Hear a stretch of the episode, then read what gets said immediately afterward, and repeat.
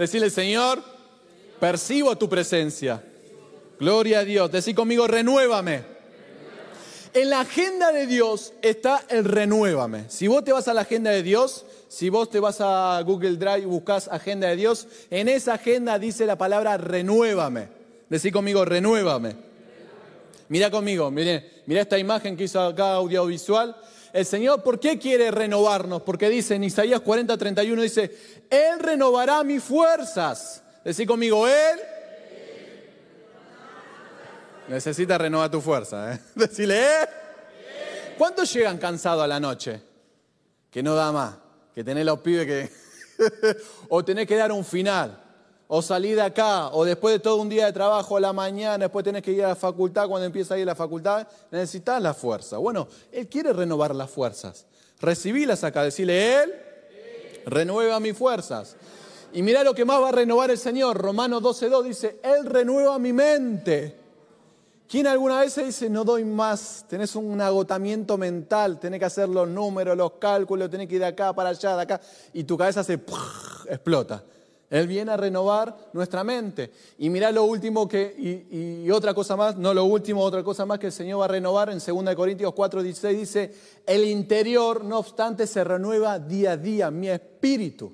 Decí conmigo, mi espíritu se va a renovar día a día. ¿Y qué es el renuevo? Mira, acá hay una imagen de lo que es el renuevo. El renuevo es esto, mira. Tenés ahí audiovisual. El renuevo es esto. El renuevo es un vástago que echa el árbol después de ser podado o cortado. ¿Quién vio esto alguna vez? En un árbol podado, caído, en un rayo que le cayó a un árbol. Vos decís, de acá no va a salir nada. Y vos ves un retoño que sale. ¿Quién vio eso alguna vez?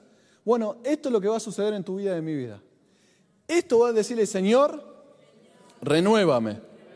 Y en la agenda de Dios está el renovarme. Él quiere renovar mi fuerza, decí conmigo, Él quiere renovar mis fuerzas, Él quiere renovar mi mente, Él quiere renovar mi espíritu. ¿Cuánto le gustaría recibir eso? Tener una fuerza sólida. Llegar a la noche y estar con toda la energía, poder estar mentalmente lúcido, despierto. ¿A quién le gustaría eso? Y tu espíritu fuerte. ¿A quién le gustaría eso? Bueno, el Señor no tiene que poder para eso. para que venga el renuevo, el Señor tiene que podar. Ya no, ya no te gustó tanto, ¿no? A mí tampoco me gusta tanto, pero míralo, el Señor me dio experiencias en esto. Yo te voy a contar mi experiencia en esto, que seguramente es la misma experiencia que tenés vos, o es la experiencia que vas a tener, o es la teoría que vos decís, ah, ¿a quién le cayó una, una ficha y dijiste, ah, esto era? Bueno, hoy el Señor te va a dar la teoría de la experiencia que vos y yo seguramente transitamos o vamos a transitar. ¿Estás preparado? ¿Estás preparada? Mirá la primera, lo primero que el Señor va a podar en mi vida. Lo va a podar de una manera. ¿Sabe de, qué manera el Señor lo va a podar? Con ternura, amor y delicadeza. Decí conmigo ternura, amor, pero decímelo con, amor. Amor y delicadeza. Mira esto, Oseas 11.4, mira, poneme Oseas 11.4 dice, guié a Israel con mis cuerdas de ternura y de amor, quité el yugo de su cuello y yo mismo me incliné para alimentarlo. ¿Quién hizo todo esto? El Señor, Jesucristo. Y esto representa cuando el Señor interviene y hace todo por vos. ¿A quién le pasó eso alguna vez, que el Señor hizo todo por vos? Ah, hoy el Señor me daba la experiencia de esto, que cuando compramos nuestro primer auto, hicimos todo lo que no hay que hacer. Lo probamos de noche, con lluvia, y lo manejó otro. todo lo que no hay que hacer, lo hicimos nosotros. Pero el Señor preparó, hizo algo por nosotros.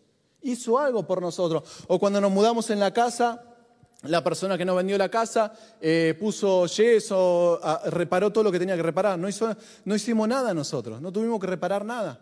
Y ahí está cuando el Señor hace algo por vos. ¿Quién le pasó eso alguna vez? Que vos fuiste a un lugar y Dios ya preparó el ambiente. Dios ya había, Dios ya había allanado el lugar. Y vos dijiste, wow, mira qué, qué hermoso es todo esto. Cómo el Señor me trata con dulzura y amor. ¿Quién tuvo esa experiencia? Que si Dios preparó todo. Vos te casaste con alguien, sí, menos mal que mi suegra lo preparó. Más o menos, ¿no? Dios me prepara el terreno. Dios en, esa poda, en ese trato de Dios, el Señor utiliza la ternura y el amor. Y mira el Salmo 23.2 dice, Dice, en lugares delicados, pasto me hará descansar. El Señor es delicado también con nosotros. ¿Cuánto tienen una imagen que Dios, imagen que Dios capaz que te golpea? Que voy a decir, uy, qué, duro que fue esta situación. Pero el Señor hace cosas delicadas porque Él desea descansar. Esto habla que, que, el Señor viene a tratarnos con dulzura y amor. ¿Cuánto le gustaría ese trato con Dios? Decirle, Señor, quiero ser tratado con dulzura y amor. Hay situaciones que el Señor va a preparar todo. Todo va a preparar. Ya te van a pintar la casa, ya van a plantear, van a dejar hasta las plantitas en la casa. Vas a comprarte el auto y ya le van a hacer el service. No vas a tener que hacer ni la correa, ni el aceite, ni el agua. ¿Cuánto dicen a mí? Entienden del tema. Te van a cambiar la cubierta, no hace falta que no hagas nada. Vas a ir al trabajo y ya va a estar todo. A mí me pasó en esta experiencia que en el trabajo nuevo, me, eh, Dios me hizo ver qué se movía por detrás. Y yo había entregado el currículo en diciembre, en octubre, no sé cuándo, por ahí, seis meses después me vuelven a llamar. Y en ese tramo de seis meses hubo una mudanza. Y me contaban que trabajaban 12 horas de lunes a lunes. Y yo le decía con Roberta, mira qué, qué, hermoso es el Señor, cómo preparó todo, porque yo no sé si estaba dispuesto a estar en un trabajo 12 horas, de lunes a lunes. Y yo dije, wow, Señor, vos preparaste todo acá. Entonces vos vas allá a lugares, a situaciones donde Dios ya va a preparar todo. ¿Cuánto dice el Señor? Yo recibo ese trato. Y este trato también habla de un aspecto del Señor que es, que es eh, un Dios tierno, un Dios con ternura. ¿Quiénes son? ¿Quién, ¿Quién, le cuesta demostrar afecto? Que tu pareja dice, che, demostramos un poquito de afecto. o tu viejo no te, no te da un abrazo ni, ni por casualidad, te tiene que estar, una hemorragia interna tiene que tener para que tu viejo te dé un abrazo. ¿A quién le pasa eso? Decir, vos tenés que entregarle tu ternura a Dios. Decirle, Señor, hoy dejo en el altar mi ternura. ¿Quién le cuesta ser tierno? ¿A quién le cuesta ser tierno? Quiero ver la mano de los hombres. ¿A quién le cuesta ser tierno? ¿A vos te cuesta ser tierno? Vení para acá, vení. Para que tengo algo para vos. Es un pasaje a Miami. Nadie dijo, amén. Bueno, listo. Se lo perdieron. No, ya está. Ya me lo tomé yo. Mira, el Señor te dice, te doy mi ternura, pero deja tu ternura, decí conmigo. Señor Jesús, Señor Jesús dejo, en el altar, dejo en el altar para que le des fin, para que le des fin a mi ternura. A mi ternura. Y yo tomo tu ternura. Y yo tomo tu ternura. Y voy a experimentar. Y voy a experimentar en mi vida, en mi vida y, en otros, y en otros tu ternura. Tu ternura Amén. Amén. Gloria a Dios. Gracias Jesús. Él es tierno. El viernes tratarnos con ternura. Por ejemplo, ¿quién tuvo una vida dura? Una vida difícil. ¿Quién tuvo? ¿Quién tuvo? Levante la mano que no veo a nadie. Ahí está. ¿Vos tuviste una vida dura y difícil? Vení. Vení, vení, vení. ¿Cómo es tu nombre? Gladys. ¿Primera vez que venís, Gladys? ¿Ya venís? Gloria a Dios, Gladys. Mira lo que te dice el Señor. Te voy a mostrar mi, delicadeza. Él te va a mostrar. ¿Tiene sentido esa palabra para tu vida? Gloria a Dios. Mandanos testimonio. Dale, Gladys. Gloria a Dios. El Señor va a tratarnos con delicadeza. Él es tierno. Él no va a tratar con delicadeza. Él va a preparar todo. Así que prepárate. Porque ya la comida ya está servida, ya el auto ya está preparado, ya los viajes están preparados, ya el diagnóstico ya está preparado, ya el test de embarazo ya está preparado, ya está preparado la ropa, ya está preparado todo. El Señor allana y prepara el camino, porque Él me trata con ternura, decir conmigo, ternura, amor y delicadeza. Pero también tenemos otro trato de Dios, ya lo veía venir, que es apuro, decir conmigo, apuro y derribamiento. Apuro y derribamiento. Mira conmigo, 2 Corintios 4, 8, 9. Mira esto, dice que estamos atribulados en todo, mas no angustiados, en apuro, gritame en apuro, mas no desesperados, perseguidos, mas no desamparados, derribados, gritame derribados, pero no destruidos. Y Dios me llamó la atención con la palabra apuros.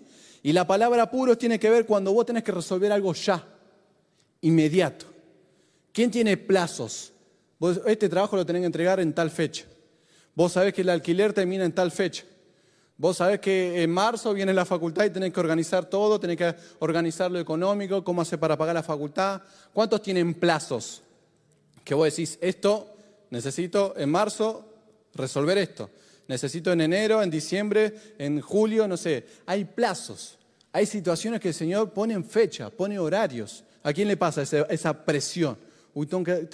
tengo, que comprar la materia prima para poder producir o tengo, o tengo, o tengo, compré materia prima que se me está echando a perder y necesito sacarla a la venta. Entonces el Señor pone plazos, pone tiempos, y esa es una manera como el Señor también trata. No es solamente el mundo que me está presionando, no, es Dios que está permitiendo que haya apuros, que haya una presión de tiempo. Mirá la edad que tenés y no todavía no te recibiste. ¿Cuántos recibieron esa voz? Mirá la edad que tenés todavía casado y sin hijo. Te vas a quedar, ¿cómo se decía? Bordando Biblia. Entonces tenés el tiempo. Yo conocía a una chica que tenía treinta y pico y dice, yo no puedo creer que a mi edad todavía no me casé, no tengo hijo, no tengo nada, decía. Tenía la presión biológica, la estaba destruyendo. Y agarró a cualquiera, literalmente a cualquiera, y se, quedó embarazada. Porque tenía una presión en su interior que decía, yo tengo que llegar a ser mamá a, tal edad, prefiero ser una mamá soltera y no una solterona. Mirá la presión que se genera en algunas personas. Y también tenemos esto lo que se llama el derribamiento. El Señor viene a derribarnos con un imprevisto, con una situación que vos no esperabas y de repente te derribó. Una situación que me contaba una persona que, le cambiaron de puesto. Se tenía que mudar a otra ciudad, algo, algo que tenía que decidir. Era o te cambiás de ciudad o renunciás un imprevisto de la nada, o tenés una situación donde eh, te despiden, tenés un hijo enfermo, o ataque de pánico, de repente vino un ataque de pánico a tu vida y tuviste que te desorganizó toda tu vida eso. Ya no puedes ir a trabajar, ya no puedes hacer las cosas que venías haciendo antes. Ese ataque de pánico te derribó. ¿Quién alguna vez se fue derribado por una situación? Una enfermedad, una muerte, y dijiste, ¿cómo hago para afrontar esto? Y el Señor utiliza el apuro, utiliza este derribamiento para poder, poder podarme. Decirle, Señor, ¿a cuánto les pasa eso? A tres nada más le pasa, ya te va a pasar. ya te va a pasar. Hay imprevistos que el Señor permite, porque viene la poda de Dios. Si hay poda, hay renuevo. Si yo necesito, la, el Señor quiere darme sus fuerzas. El Señor quiere darme su mente. El Señor quiere, quiere darme fuerza interiormente, pero Él necesita podarme. Y lo va a podar con amor. Él va a preparar el terreno, pero también va a venir apuros, va a venir presión. También va a venir derribamiento, porque el Señor necesita podarme. Sí, conmigo, podarme. Y hay otra manera también que es el de desierto y seco. Decir conmigo, desierto, y seco. Mira, poneme el siguiente. Dice, haré que quede desierta no será podada ni cavada, y crecerá el cardo y los espinos. Y aún las nubes mandaré que no derramen lluvia sobre ellos. Es tremendo esto. Desierta es cuando te quedas solo o sola. Vos contabas con una persona y de repente esa persona se borró. Tu socio te estafó. Tu socio se quedó con todo, se quedó con el dinero, con tu pareja, con tus hijos, te dejaron. O vos estabas calificado para un puesto y de repente alguien tenía serrín en los hombros y te cerrucharon el puesto. Vos estabas preparado, yo me acuerdo, en el seguro anterior me había postulado para, para otro cargo y, y, estaba ahí. Yo sabía que estaba ahí. Y de repente había otro ahí. y después le di la gloria a Dios que había otro ahí, porque ese sufrió ese puesto. Y hay cosas que no entendemos, voy a decir, pero yo me preparé, yo le pedí a Dios ese puesto. Yo le pedí a Dios mudarme a este lugar. Yo le pedí a Dios hacer esto, pero de repente esa puerta se cerró. ¿Hay alguna vez que sentiste que esa puerta se te cerró en la cara? ¿Hay alguna vez que decías, o, o te juntabas a salir a comer con alguien en el 2023 y en el 2024 ya no te juntabas más con eso? Dice, ¿qué pasó? Decí conmigo, desierta. Y tenemos también los secos. Los secos son representan las áreas que, no, que el Señor ordenó, que no haya lluvia, que no haya frutos en esa área. ¿Cómo puede ser esto? Proyectos que no están dando frutos, relaciones que no están dando frutos, áreas que no dan resultados. Vos te pusiste un emprendimiento y de repente ese emprendimiento se paró. ¿cómo puede ser que este emprendimiento está parado? ¿Cómo puede ser que este vínculo, esta relación no haya frutos? ¿Quién le pasa eso alguna vez? Ah, estamos en Argentina. No, no tiene que ver con el país esto. Es el Señor que está perpiniendo, es el Señor que dio la orden, dijo, acá no va a haber lluvia. Eh, Señor, pero escúchame, sí, pero si vos sos bueno, si vos das fruto todo el tiempo, no. No, decí conmigo no.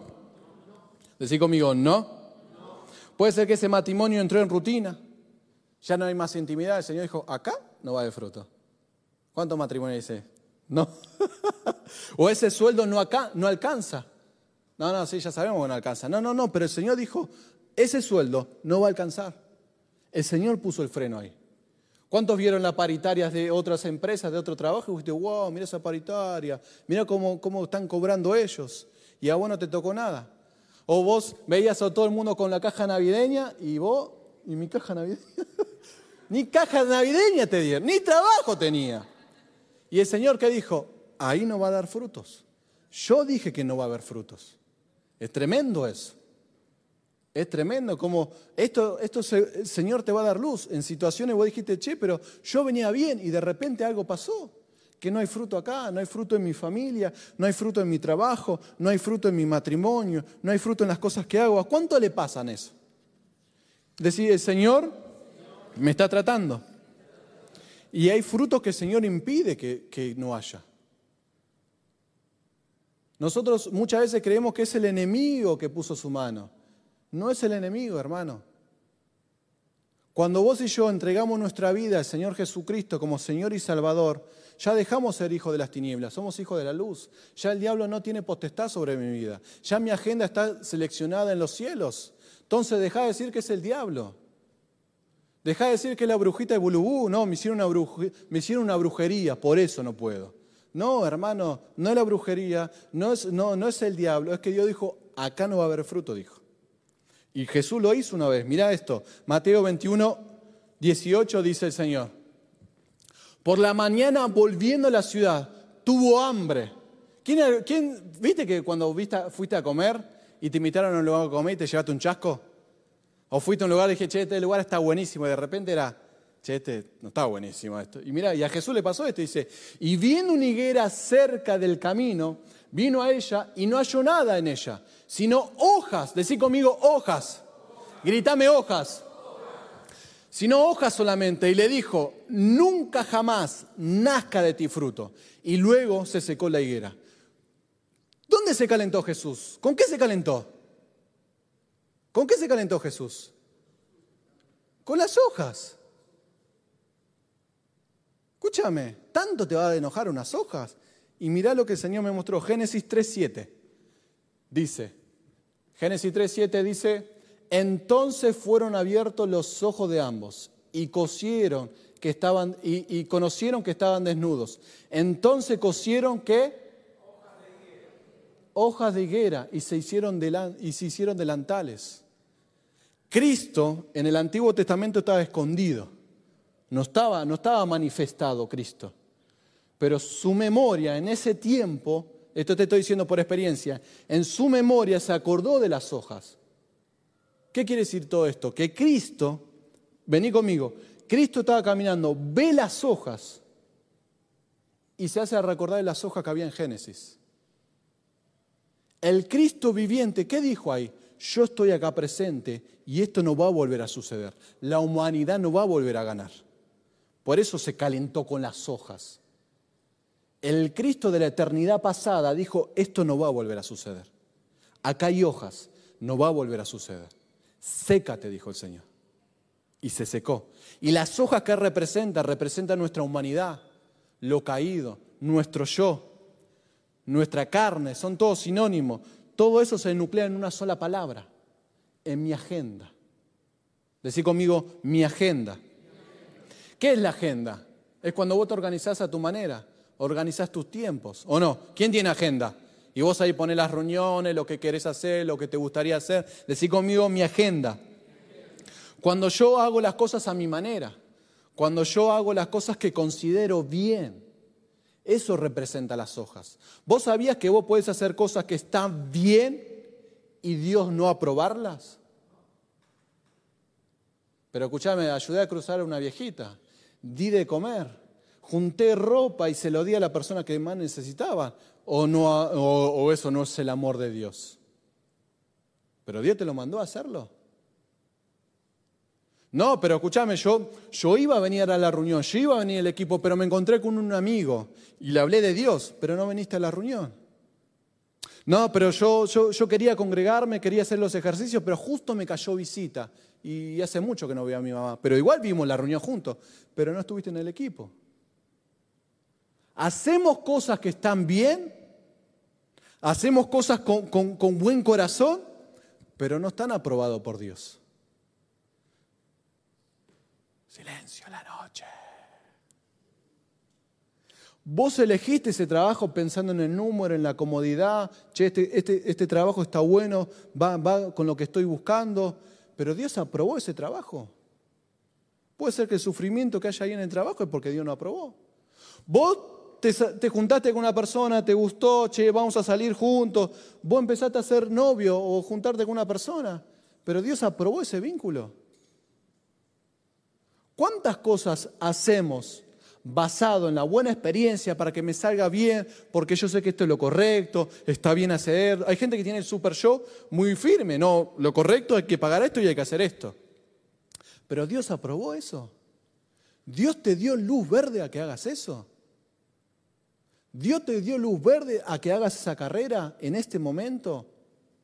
Dios te dio luz verde a que consigas otro trabajo.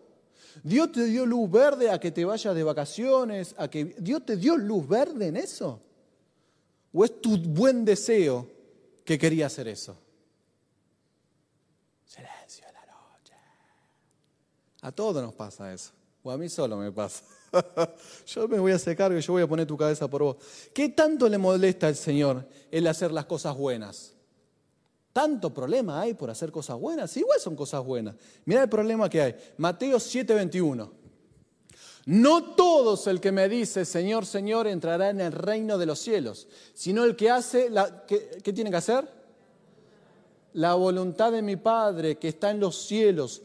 Muchos me dirán aquel día, Señor, Señor, no profetizamos en tu nombre. Che, está mal profetizar, estoy dando la orden.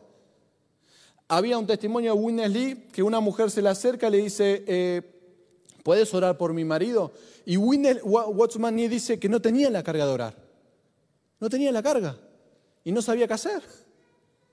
Escúchame, pero está enfermo. Dice que todos oren por los enfermos. ¿Cómo no voy a orar por los enfermos? Pero él decía que no tenía la carga.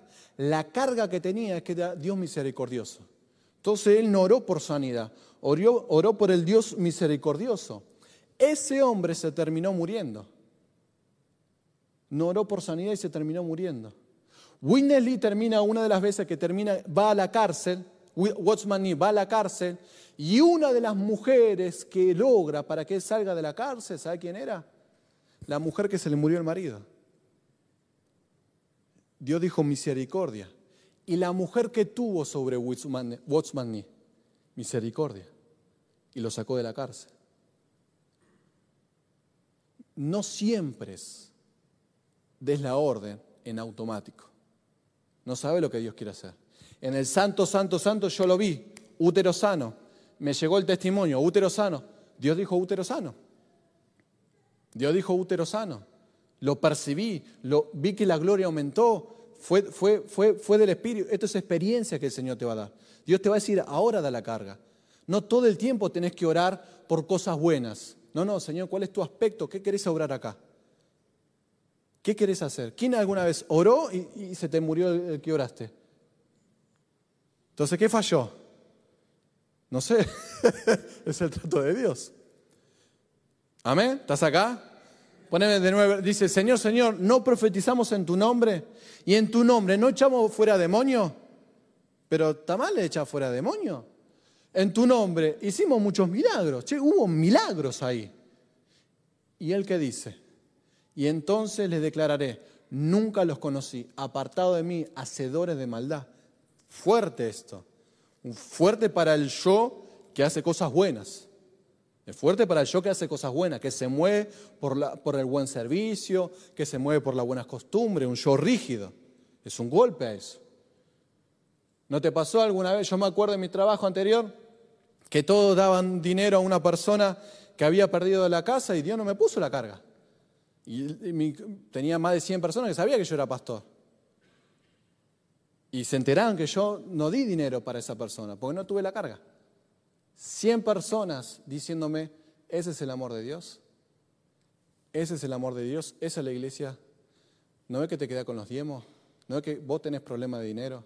100 personas. Taca, taca, taca, taca, taca. Desde el que barría hasta el jefe. Che, pero vos no sos pastor. Yo te vi predicando el sábado. ¿Y no podés darle un dinero a una persona que está perdiendo la casa? Yo sé, lo que te estoy diciendo. Pasa el tiempo y de repente esa persona que recibió ese dinero, todo el mundo se enteró que lo utilizó para la timba. Entonces, hay situaciones donde Dios te va a decir que no, aunque todo el contexto te diga celo, es correcto, es bueno. Yo sé lo que te digo. Durante tres meses, 100 personas diciendo, está taladrando. No podía predicar a nadie, porque se me negaban todos, se me reían en la cara. Hey, vos, eh, los sábados sos otra persona. ¿A quién le dijeron alguna vez, che, pero vos sos otra persona en la iglesia, sos otro? Flanders, ¿a quién le se, se ríe? Flanders. Yo sé lo que te digo de esto. Cuando vos empezás a ser sensible en la voz del Espíritu, es el Espíritu el que te va a afianzar, no la gente no la gente. Por eso cuando damos la orden y oramos, no esperamos que, muchas veces Dios hace milagros, como eh, estuvimos acá el, domingo pasado cuando una mujer estaba en silla de ruedas y no podía caminar, Bernardo dio la orden y empezó a dar sus primeros pasos. Vimos ahí la manifestación de Dios en unos milagros instantáneamente. Pero hay otras que damos la orden y no sabemos qué pasa. Pero si está en tu corazón, da la orden. Da la orden. Y vas, vas, Dios te está probando ahí. Dios te está probando ahí. Cada vez que vos, esto no está en el mensaje, cada vez que vos das la orden y haces la obediencia del Padre, Dios te está probando para subir a otro nivel. Si vos no tenés ninguna orden, si vos no tenés ningún testimonio, porque sabe que Dios no puede confiar, depositar ese ministerio en vos. En mi vida no pasa nada, no hay testimonio, hay sufrimiento, porque ni Dios puede depositar eso en vos. Porque Él te dio algo chiquitito, haz esto, y no hiciste la voluntad del Padre. Entonces Dios va a depositar lo más preciado en vos o en mí. No. Pero cuando vos y yo empezamos a, percibir, no importa que nos equivocamos, pero lo decís, che, yo esto lo hago en mi corazón, no importa si me equivoco. Yo percibí en mi corazón que tenía que hacer esto. Ahí, ahí Dios va a decir, buen siervo fiel. ¿Estás acá? No sé qué tenía que ver, pero para alguien en el nombre de Jesús. Entonces nosotros podemos hacer las cosas a nuestra manera. Decir conmigo, puedo hacer las cosas a mi manera, aunque esté bien, aunque esté bien, pero no aprobado por Dios. Esa pareja, si no hay fruto, es porque hay un exceso de humanidad. Estás haciendo las cosas a tu manera y no lo que Dios te pide. El problema no es el carácter podrido de tu marido o de tu mujer. Es que no estás haciendo lo que Dios te pide que hagas en esa pareja. El problema no son los hijos rebeldes que, que no hacen caso. El problema es el exceso de humanidad que hay ahí y no estamos haciendo lo que Dios nos pide que hagamos en ese momento. ¿Estás acá? El dinero no alcanza. El problema no es el país. El problema no es el trabajo. El problema es que hay un exceso de humanidad y estamos haciendo las cosas con el dinero a nuestra manera y no a la manera de Dios. ¿Cómo puede ser que un nene con cinco panes y cinco peces dio a comer a, multitudes enteras? El problema no es la cantidad. El problema si está la voluntad de Dios en medio de esa cantidad.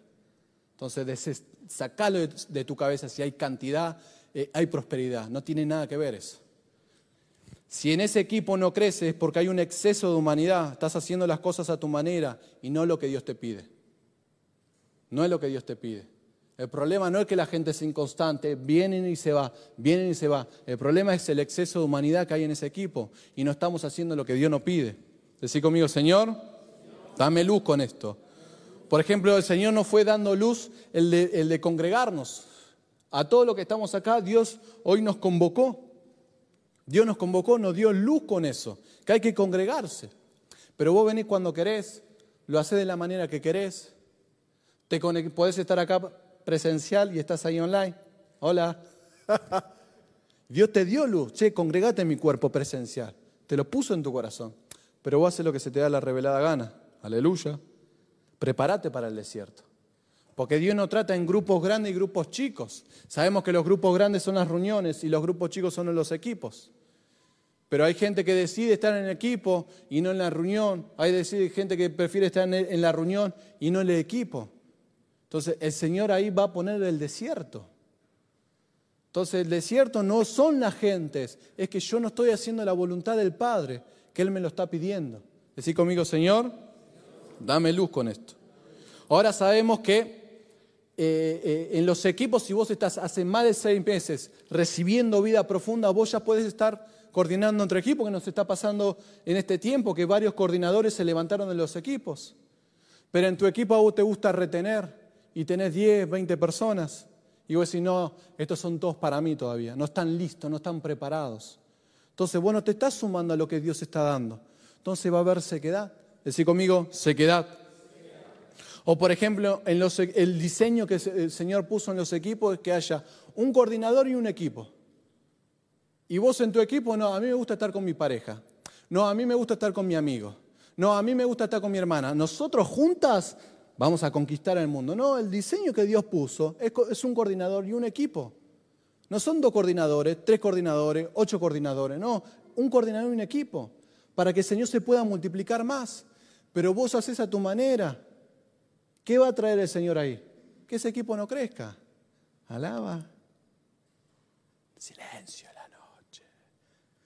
Decí conmigo, Señor, viene la sequedad. No en la inconstancia de la gente. No en la inconstancia de la gente. Es que yo no hago la voluntad del Padre. Y esto no tiene que ser luz. Yo soy testimonio de esto. 22 personas tenía en los equipos. Y yo le contaba a Gastón cuando se empezó a soltar esto, y, Dios me llevó a la cruz porque me daba eh, orgullo tener 22 personas en los equipos, más de un año con 22 personas. Y de repente no, en los equipos tiene que haber 10 personas. No, en los equipos, si hace más de seis meses que están recibiendo vida profunda, ya está para coordinar. Dios me dio ahí. No te estoy contando porque lo leí, te estoy contando por experiencia. Y este es el momento donde el Señor nos está afinando a todos. Y dice, de ese equipo no lo vas a hacer como vos querés, no lo vas a hacer a tu manera, lo vas a hacer como yo quiero que hagas, porque hay una nación esperándonos. Y Dios no va a demorar esa nación, no va a demorar a nosotros diciendo, stop, este equipo no va a crecer, voy a levantar a otros. ¿Cuánto ven a otros que están, saliendo coordinadores y salen coordinadores y ese equipo está lleno de vida y cuánta testimonio? El Señor puso stop a algunos. Y el Señor dijo, esto no están haciendo mi voluntad, esto van a multiplicarse. Decirle, Señor, podame Jesús. Hay exceso de humanidad porque hay libre voluntad. Y si hay libre voluntad, el Señor va a podar. ¿De qué manera va a podar? Puede podar con ternura, con amor, con delicadeza, con apuro, con derribamiento, con soledad o con sequedad. El Señor va a todos, nos va a podar. ¿Y por qué no va a podar de esta manera? Mirá, Romanos 8:28. Porque el Señor es bueno. Pero Él dice, y sabemos que Dios hace que, ¿qué hace? que todas las cosas ayuden a bien. Todas esas cosas, el podar, la sequedad, el, de repente venga una situación imprevista, vengan problemas, vengan bendiciones o vengan situaciones que no estén sucediendo o que vos esperabas, todas las cosas ayudan a bien. Para los que aman a Dios, esto es a lo que son llamados conforme a su propósito. El Señor puso una agenda lo escuchamos que lo soltaba Bernardo. Desde el minuto cero, cuando vos dijiste, Señor, te recibo como mi Señor y Salvador, Dios dijo, agenda, soltada. Hay una agenda celestial. No es el diablo, no es el sistema, no es tu suegra, no es tu pareja, no son los demás que hacen las cosas en contra, es la agenda de Dios. Que Dios dice, yo quiero renovar tu fuerza, yo quiero renovar tu mente, yo quiero renovar tu espíritu, te voy a podar. ¿De qué manera? de toda esta hermosa manera. El Señor lo va a hacer porque estamos en su agenda. Y no hay nada más elevado que su agenda. ¿Qué podemos hacer nosotros? ¿Resistirnos o decirle, Señor, renuévame? Decir conmigo, Señor, renuévame. Él va a venir a renovarnos, quieras o no quieras. Él va a venir a renovarnos. Y una de las cosas que el Señor le preguntaba es, ¿a vos te pasó que en lo injusto pudiste ver, decir, esto vino de Dios? En momentos dolorosos, en momentos que te sacudieron, dijiste, uh, acá está Dios, gloria a Dios, no. En ese momento no vamos a ver a Dios. Me pasó a mí, trajeron los materiales que para la gloria de Dios vamos a, edificar algo y yo lo primero que vi fue, se va a mojar. Vamos a perder. No vi a Cristo en una bendición. ¿A quién le pasó que en una bendición no viste a Cristo, viste ansiedad? Te aumentaron el sueldo, uy, pero la plata se va a perder, hay, devaluación. O fuiste a comprar y gastaste una fortuna de guita, pero esa guita Dios te la dio, pero vos viste lo caro que está todo. O vos estás con tu pareja y discutís con tu pareja y me decís, Señor, gloria a Dios por este idóneo, aunque medio idóneo, pero gloria a Dios. No, no podemos ver en medio de la injusticia, es fácil en medio de la bendición. Es fácil ver que en nueve meses yo venga con un bebé, ah, eh, oraron por mí, pero si no pasa. Y si viene la situación y te presiona para que hagas el bien y no la voluntad del Padre, es fácil cuando estamos todos acá. Pero afuera, decís, Señor, renuévame.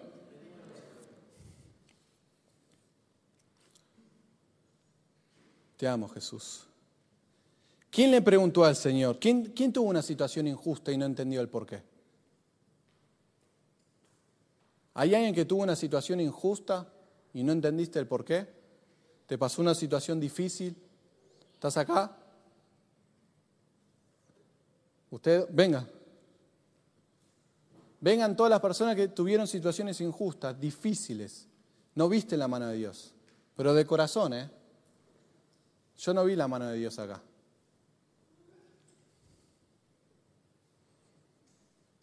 Porque hay situaciones que son difíciles, en medio del dolor, en medio de la prueba, en medio de un duelo, me despidieron, me echaron de mi casa. ¿Dónde está la mano de Dios ahí?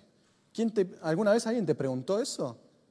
Me acuerdo cuando iba con uno de los líderes a orar en el hospital de niños acá y un papá diciendo, yo no conozco a mi hijo, nació con una enfermedad y está por morirse, ¿dónde está la mano de Dios? Yo sé lo que te digo. ¿Cómo puedes manifestar la mano de Dios ahí? En medio del dolor, en medio de una urgencia. Ah, es para, por algo Dios hará esto. Deja de decir esas pavadas en automático, por el amor de Dios.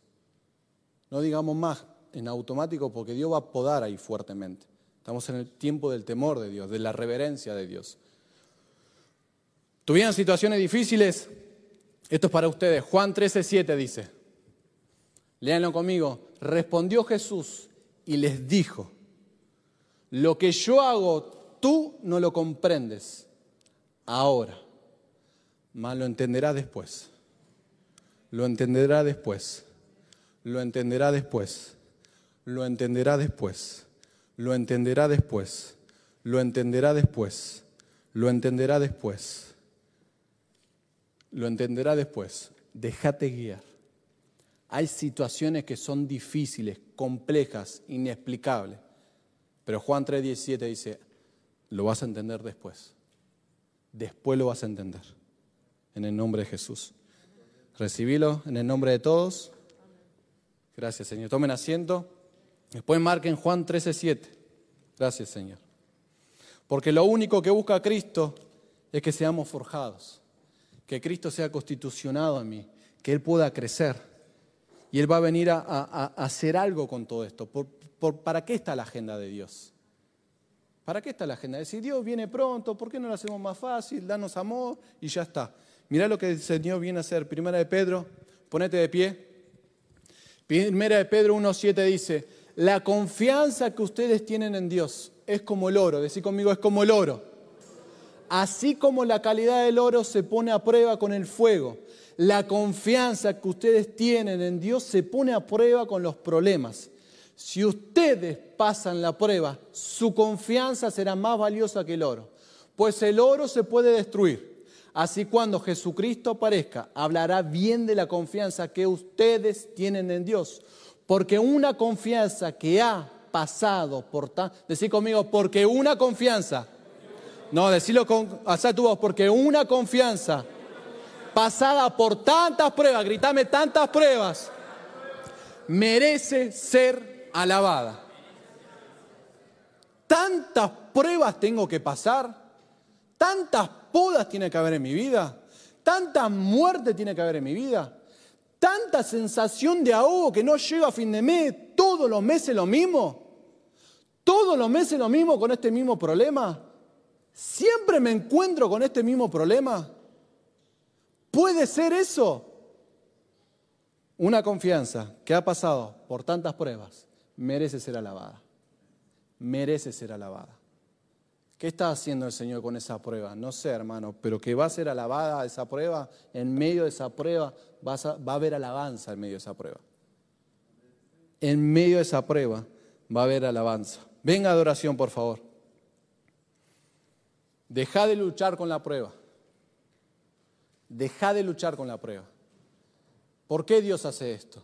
¿Por qué no, no hay fruto acá? ¿Por qué no viene el bebé todavía?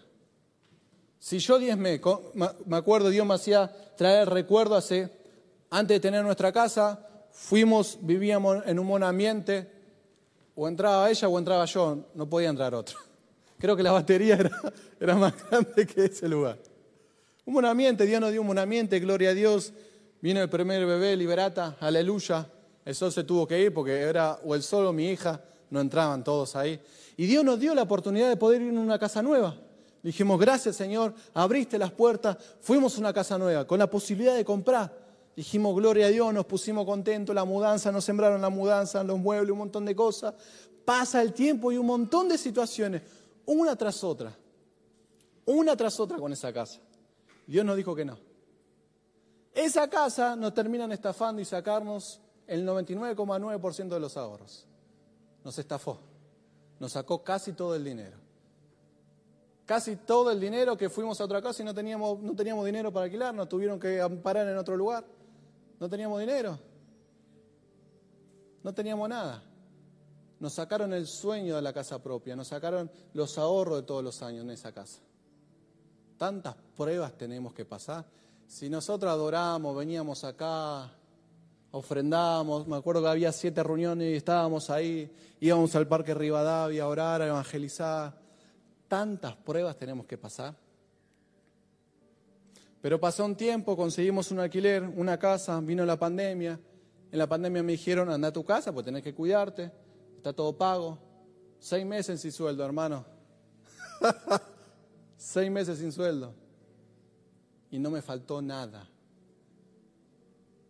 Yo sé lo que te digo. Habría la alacena y no había nada para comer, pero en mi casa había comida.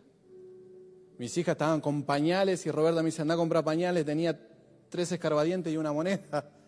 Justo iba en el día en la pañalera donde estaba en la promoción, me reintegraban el dinero y alcanzaba para el pañal. Y me llega a nuestras manos la biografía de, de Spurgeon, que en su momento el ministerio dice que el Señor lo probó y le daba un chelín por día. Lo que necesitaba Dios le daba. Y a, nosotros lo que necesitábamos en el día lo teníamos. Un día queríamos merendar con Roberta y digo, uh, qué gana de comer unas medialunas.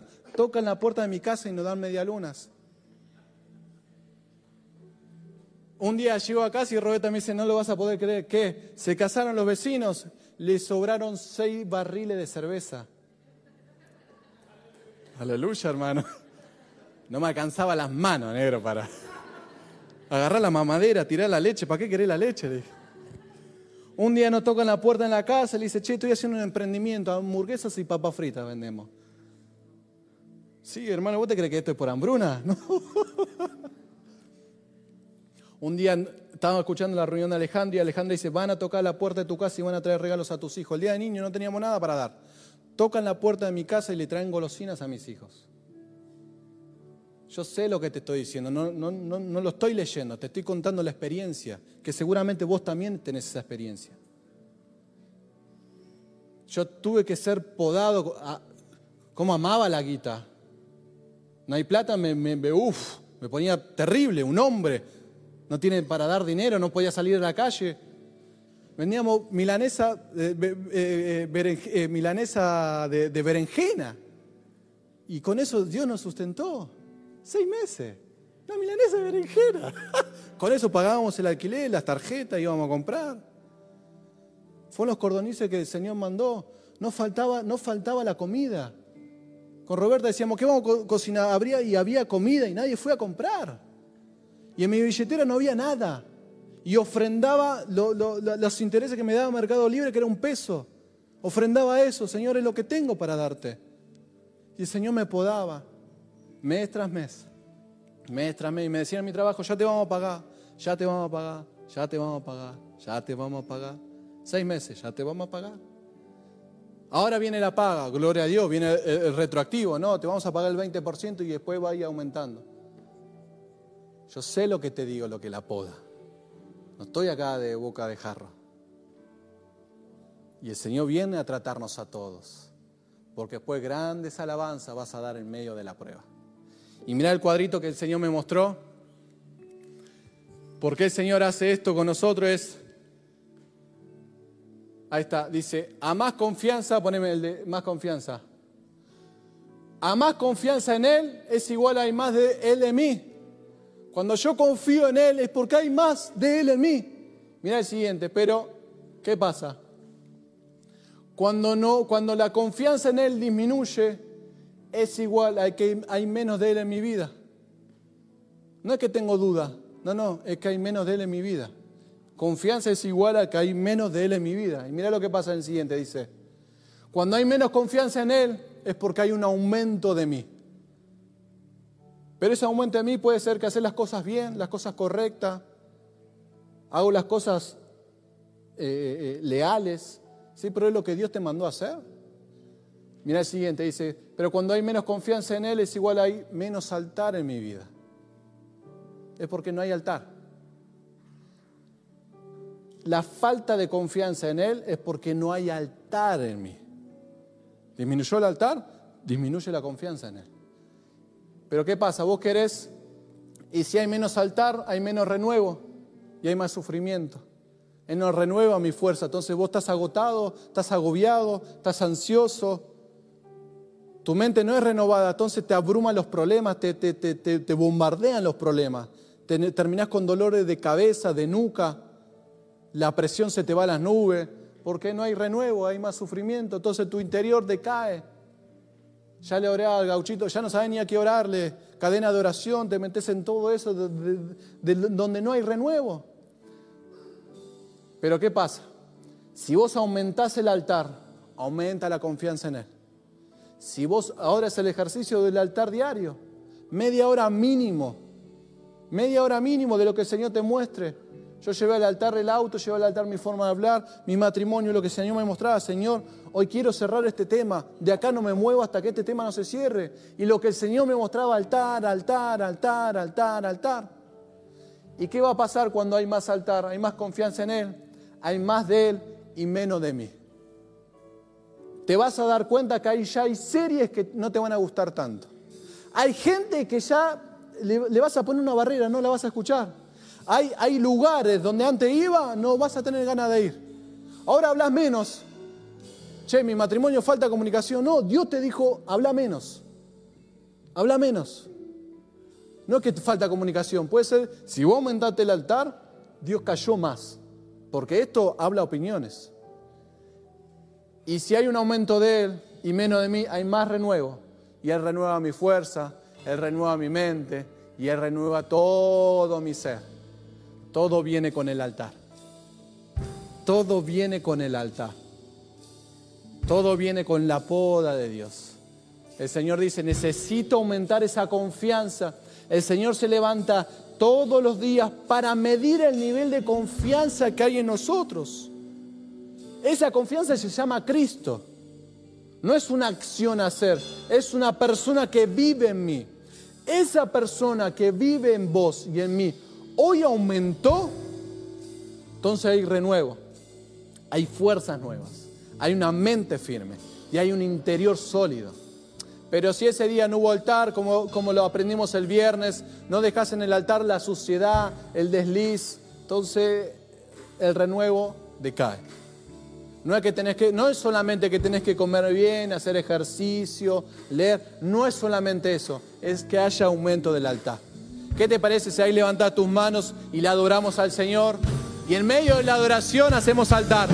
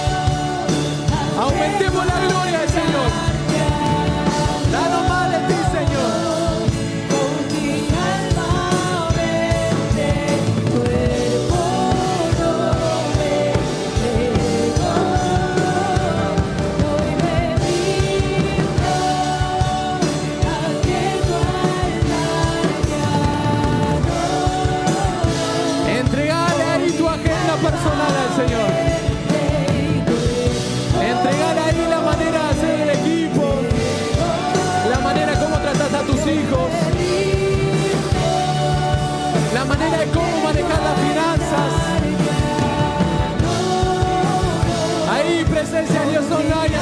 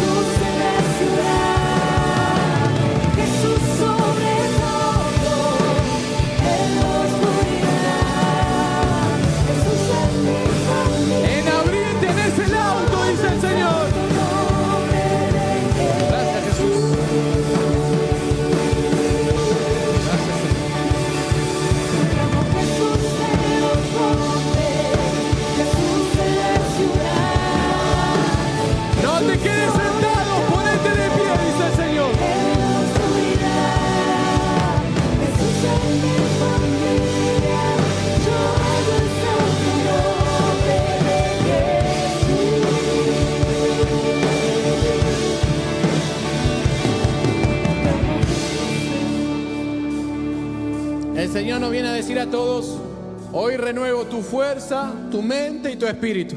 ¿Quién toma esta palabra? Reciba esta palabra en nombre de todos. Gloria a Dios. Preparad. Gracias Jesús. ¿Hay alguien que se sienta incapaz? La palabra que Dios me puso es, te dijeron burro de chico. Y te lo creíste. Y te, venite.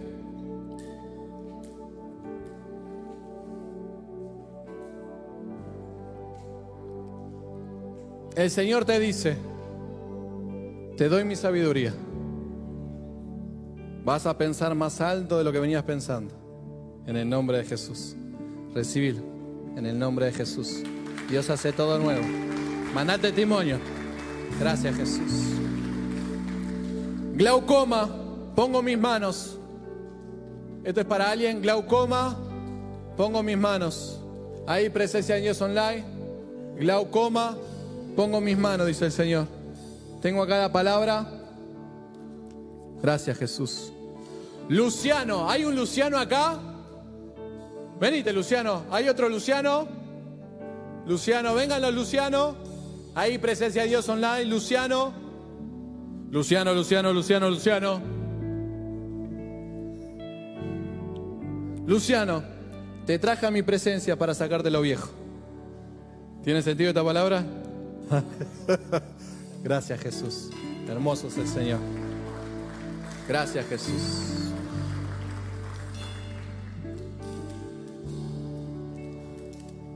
¿Quién estuvo hoy en los 70? Vengan todos los que estuvieron en los 70, vengan. O los que están en los 70. Los 70 es un grupo de personas que tienen el sentir en su corazón de diezmarle su tiempo al Señor para poder llamar a otros y que vuelvan al cuerpo de Cristo. Si vos tenés este llamado en tu corazón, si vos querés aumentar, si vos en tu equipo no hay nadie, tenés que sumarte a los 70. Esto no se trata, me sobra tiempo, no, esto se trata, tengo el sentir en mi corazón. Todo lo que estuvieron en los 70, Cielo, chequeame si todo esto está en los 70. los 70, capaz que tenemos ahí gente ahí de presencia de Dios online. Es maravilloso lo que pasa en los 70, ¿no? El Señor nos utiliza a cada uno de nosotros para que vuelvan al cuerpo de Cristo. Nos contaba Alicia un testimonio de los 70, que era eh, cuando arrancó todo esto, que antes llamaban las personas, una persona llamó, llamó, llamó, llamó, llamó, llamó y atendió a alguien. En ese papelito decía Julio, 70 años. Entonces lo llamó una persona de 70 años. Cuando alguien atiende era una nena de 17 años. Y esa nena dice, mi papá partió. Mi papá partió. Por eso atendió el teléfono. Y esta persona, este líder que llamó, le soltó vida. Y esa nena de 17 años hoy está en el cuerpo de Cristo esos llamados tienen propósito de Dios. Esos llamados que hacen uno por uno, es Dios ahí. Jesús dijo, de lo que me diste, ni uno perdí. Y presencia de Dios va a decir eso, de lo que me diste, Señor, ni uno perdí. Los setentas, ¿quieren recibir la palabra? ¿Van a compartir testimonio? ¿Está seguro, no? Vamos a esperar ese testimonio. Los 70, el martes a la tarde te voy a sorprender. Martes a la tarde. Ahí presencia de Dios online. Si estás en los 70, el martes a la tarde Dios te va a sorprender. Por favor, manda el testimonio. Te puede sorprender con, el, con las primicias. Te puede sorprender con la cosecha. O te puede sorprender con la abundancia. Voy a decirle, Señor, tengo ganas de que llegue el martes. En el nombre de Jesús. Vení vos, el de gorrita, vení. Toma. Recibilo de parte de todos. Vas a mandar testimonio, ¿no? ¿Estás seguro, no? Gloria a Dios. Gracias, Jesús. Gracias, Jesús. En abril tenés el auto. En abril tenés el auto. Gloria a Dios. Manden testimonio. Gracias. pero ¿por qué no la semana que viene? No sé, hermano. Arreglarlo con Dios. Yo tuve el registro y dos años después tuve el auto. Te usurparon el terreno, yo hago justicia. ¿Alguien conoce a alguien con esta situación? Que le haya... Vení, vení, vení, vení. ¿Cómo es tu nombre? ¿Esto te pasó a vos? ¿Cómo es tu nombre? ¿Soledad? Gloria a Dios. Ya no está más sola, soledad. Porque Cristo te acompaña en todas las situaciones. Él va a hacer justicia. En el nombre de Jesús, todo lo que fue quitado le damos la orden a que vuelva a tus manos multiplicado por siete. Por siete. Por siete. por siete. Amén. Manda testimonio, Soledad. Gracias, Jesús. Tomó la palabra, ¿eh? Tomó la palabra. No critiques el cuerpo. No critiques el cuerpo. No, pero la reunión de más de 25 es la mejor. No critiques el cuerpo. No, porque mi pastor y mi líder hace de esta... No critiques el cuerpo. No, porque los hijos de los pastores... No critiques el cuerpo. No, porque nosotros lo hacemos de esta manera. No te metas en eso. Va a venir una poda fuerte ahí. Va a venir una poda fuerte en eso. Te estoy anticipando de algo que Dios va a hacer en breve. No critiques el cuerpo, dice el Señor. Si yo digo 17 de noviembre, ¿para alguien tiene sentido esa fecha 17 de noviembre? 17 de noviembre. Mi viejo, ah, mi viejo cumpleaños el 17 de noviembre. Sí, sí, yo para los cumpleaños el Señor tiene que hacer algo. El año pasado me enteré 24 horas que era mi cumpleaños. 17 de noviembre, mirá. ¿Cómo es el Señor? ¿Hay más además de mi viejo? Tu hermano, 17 de noviembre. ¿Alguien más le resuena la palabra 17 de noviembre? ¿Qué dice 17 de noviembre? ¿Qué significa? Te resuena la 17 de noviembre. Te voy a decir qué hacer, dice el Señor. Te voy a decir qué hacer el 17 de noviembre. Mira, falta un montón. Que llevo la cruz la ansiedad. 17 de noviembre. Agéndenlo, por favor. Gloria a Dios. Hay gente que nos visitan hoy por primera vez. Que vengan por primera vez y tengan ganas de pasar. Vengan, vengan todos los que nos visitan hoy por primera vez. Ya estamos terminando. Gracias Jesús. ¿Qué hace, campeón? ¿Cómo es tu nombre? Juan, ¿primera vez? ¿Cómo estás? ¿Primera vez? ¿Cómo es tu nombre?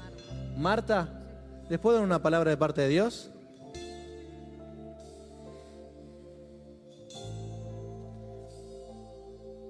Son salvos. Ahora vivan mi vida día a día. Vos puedes tener una fe unidireccional. Creo en Jesús, me salvó y ya está. Pero Dios quiere que vivan día a día. Día a día. Tomado de mi mano. Día a día van a ver las gracias y la misericordia. Día a día, con ternura y amor. Día a día va a haber también poda día a día.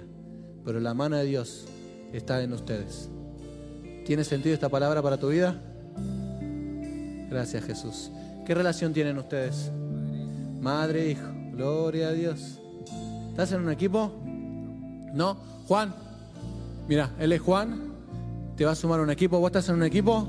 Mira, ahí tenés. Después se van a sumar un equipo y van a experimentar lo que es el día a día con Dios. Amén. Bienvenidos. Qué bueno verlo. Gloria a Dios. Gracias Jesús. Gracias Señor. Hay alguien que no venía hace mucho tiempo. ¿No venías hace mucho tiempo? ¿Hay alguien más que no venía hace mucho tiempo? Levanten la mano que no los veo de acá.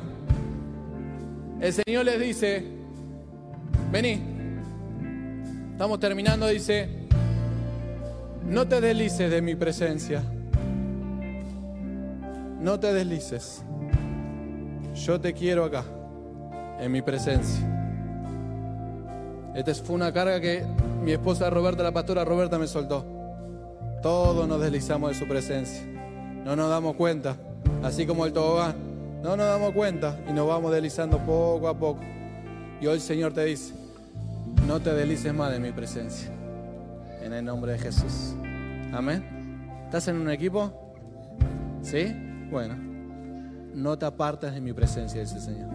Todo sucede en mi presencia. Amén. Te bendigo. Levanta tus manos. Vamos con esta adoración. Vamos todos juntos. Con